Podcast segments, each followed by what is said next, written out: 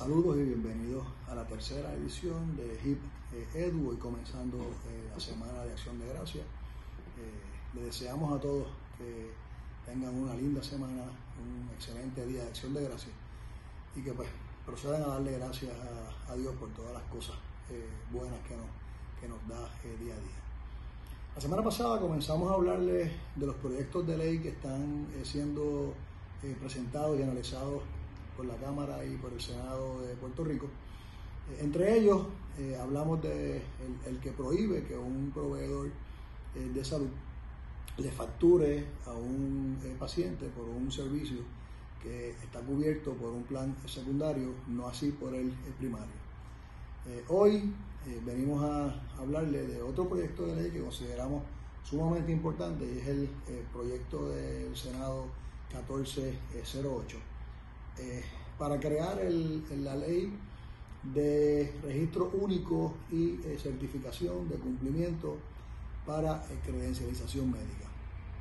Este proyecto cumple los fines de establecer un registro único de credencialización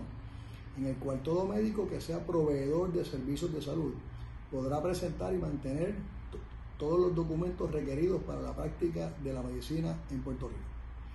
Eh, además de eso, provee para ordenar la implementación del registro único bajo la custodia del Puerto Rico Innovation and Technology Service y para autorizar la expedición del certificado de cumplimiento, además de ordenar la creación de reglamentación y ejercer la política pública conforme a los propósitos aquí descritos. Eh, como eh, política pública, el proyecto dispone que será la política pública del gobierno de Puerto Rico crear mediante el uso de herramientas tecnológicas un registro único en el que constarán digitalmente todos los documentos requeridos para que un médico pueda practicar la medicina en Puerto Rico. El registro único será custodiado por el, gobierno a través de el Puerto Rico Innovation and Technology Services y será la única eh, dependencia de gobierno que a petición del médico o la aseguradora podrá expedir un certificado de cumplimiento el cual representará que todos los documentos del médico a nombre del cual se expida se encuentran vigentes y registrados. Recordarán que la semana pasada, en nuestra primera edición, hablamos de la importancia de la credencialización y la privilegiación. En ese momento le hablamos de cuál era el proceso que tenía que seguirse para que un plan médico credencializara al médico y para que un hospital o alguna institución de salud le otorgara los privilegios eh, al médico luego de revisar dicha, eh, dichas credenciales.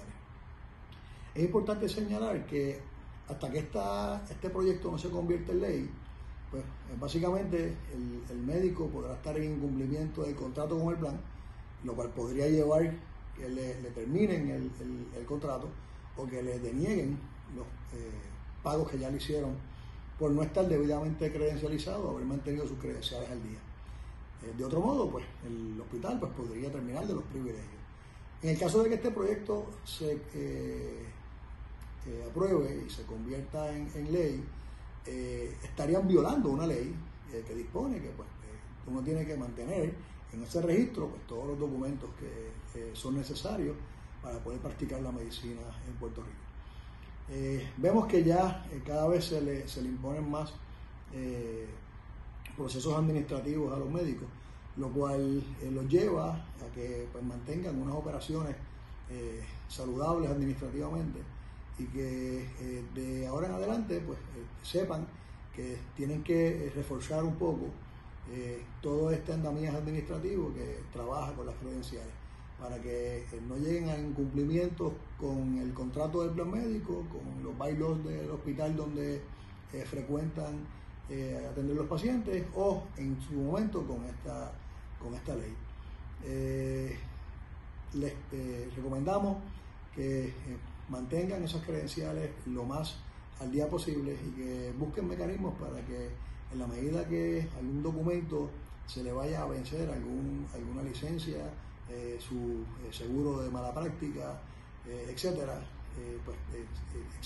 tengan una un mecanismo para que alerta y ustedes pues puedan eh, renovarlo eh, oportunamente. Eh, saben que pueden accesar en la plataforma de Health Industry Information Platform, HIP, hiippr.com y allí pues van a encontrar diferentes servicios que los pueden ayudar tanto a mantener las credenciales de una manera efectiva para que no incumplan con ninguna de las obligaciones que tienen para con el tercero, así como para mantenerse al día en cuanto al historial legislativo de, proyectos de ley como este, como el que hablamos la semana pasada, que pueden de alguna forma afectar en sus operaciones. Espero que haya sido de su agrado y de utilidad. con esto los dejo nuevamente, que pasen una excelente semana de acción de gracias, que Dios me los bendiga mucho y hasta la próxima.